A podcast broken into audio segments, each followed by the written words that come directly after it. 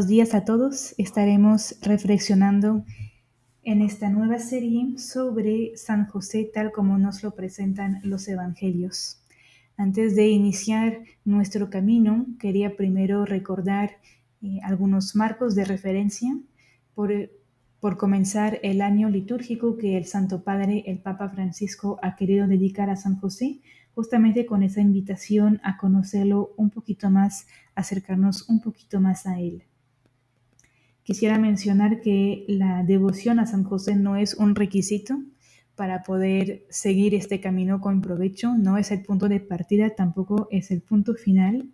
Más bien el objetivo sería volver a leer los evangelios, acercarnos a Él como si fuera de manera nueva, desprendiéndonos de algunas ideas hechas que podamos tener ya sobre Él y también prestando atención a algunos detalles que están presentes pero que a veces no percibimos.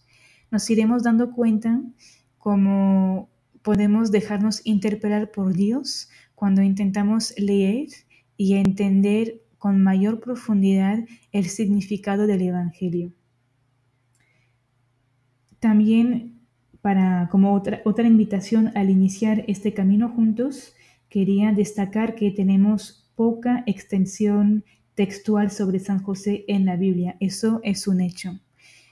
Tal vez la tentación a veces sería rellenar lo que nos parece ser un hueco, colmar los silencios y ayudarnos de los apócrifos o del arte, de la tradición popular, justamente para completar esos, esos aparentes vacíos que el Evangelio nos deja. Sin embargo, aquí quisiera invitarles a que intentemos leer el Evangelio con mayor profundidad. Sabemos y tenemos la convicción de que la Biblia nos entrega todo lo que necesitamos saber para nuestra salvación. Entonces, iniciemos este camino disponiéndonos a, a acoger de Dios el mensaje que Él nos quiere dar directamente a través del Evangelio sin tener miedo a enfrentarnos con a veces dudas, con silencios, con posibles carencias, sino que yendo un poquito más allá de la apariencia. Muy bien, dicho eso, quisiera hacer algunos comentarios también metodológicos. Eh, para paliar a la poca extensión textual, les comenté que intentaríamos ir más en profundidad como por ejemplo detenernos un poquito en la etimología de la propia palabra José. También los invito a que cuando vayan leyendo lo que se dice sobre él, se detengan e intenten fijarse en lo que dice José, en lo que hace José, en lo que se dice de él, sea poco, sea mucho, eh, todos los detalles van a ser significativos. Y sin más ni menos, quisiera ya eh, adentrarnos un poquito más en este camino. tengo una última invitación tal vez que les quisiera presentar, que ese camino tenga tal vez tres dimensiones. Por una parte, una dimensión un poquito más racional o académica que pudiera responder a la pregunta, ¿quién es José? ¿Quién es José tal como el Evangelio, las escrituras nos lo presentan? Luego, en segundo momento, ¿quién es José para Jesús?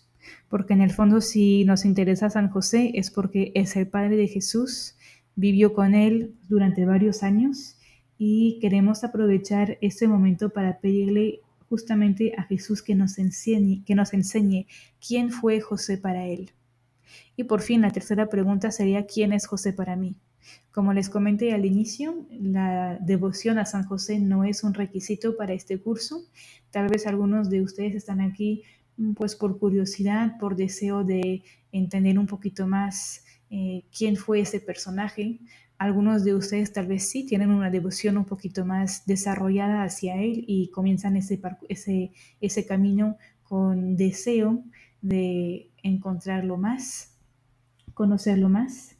Sea lo que sea, también quería invitarles, invitarnos a que confiemos a San José, a nuestros propios papás. Yo veo en San José un sacramento de la paternidad de Dios, siendo el sacramento un signo visible de la gracia invisible, pues San José es un signo visible, es una persona concreta de carne y hueso que convivió con algunos de nuestros ancestros y que es un signo visible de la gracia invisible de la paternidad de Dios Padre.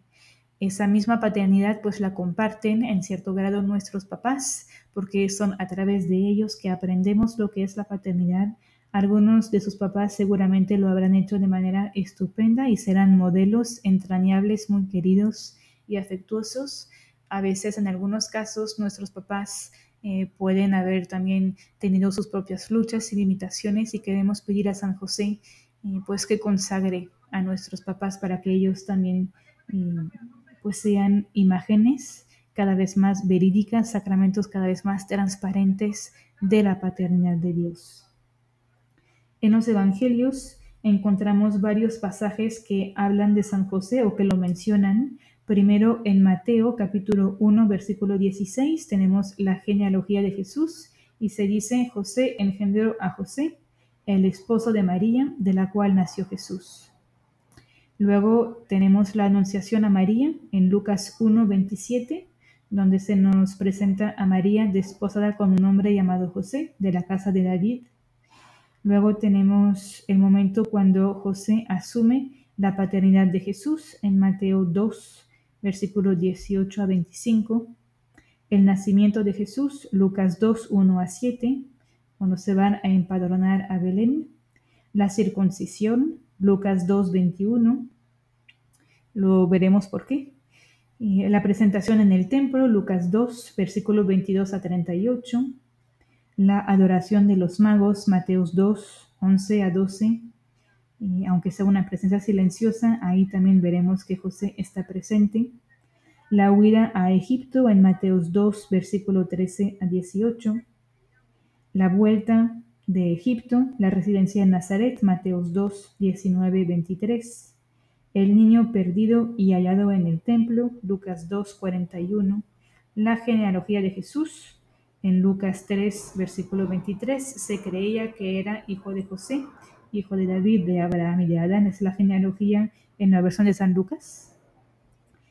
El parentesco de Jesús en Mateo 18, versículo 50, porque todo aquel que hace la voluntad de mi Padre que está en los cielos, ese es mi hermano, mi hermana, mi madre.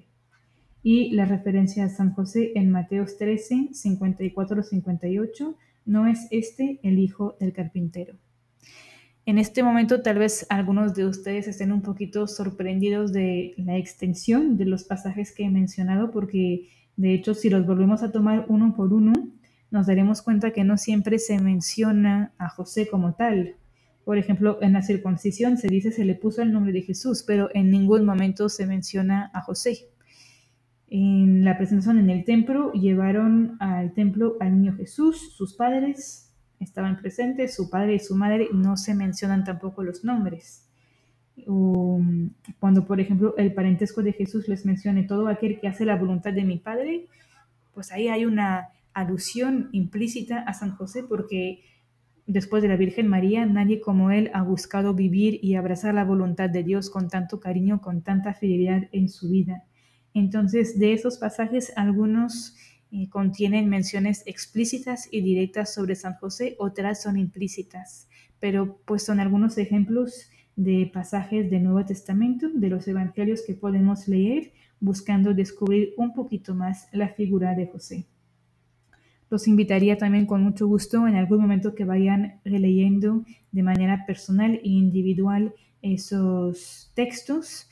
He intentado ordenarlos de manera pues más o menos cronológica según la sucesión de los hechos en la vida de Jesús, pero pues libre a cada uno hacerlo o dejarlo para más adelante.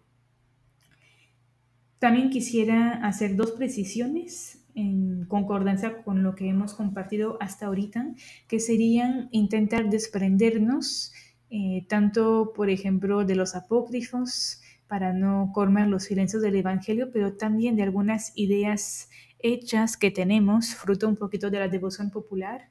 Una de esas imágenes o esas ideas, perdónenme, eh, está en relación a la edad de San José. Muchos de ustedes sabrán y se habrán dado cuenta que, la, que el arte, la iconografía, muchas veces nos representa a un San José ancianito.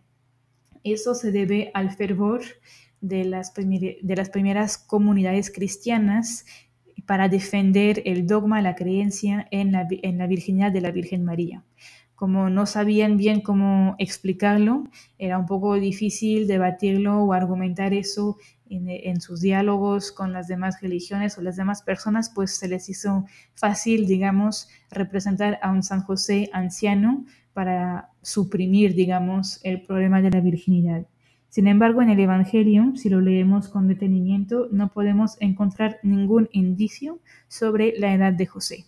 Lo que sí sabemos es que se murió antes de que Jesús comenzara su vida pública, pero no tenemos ningún otro indicio de que fuera anciano.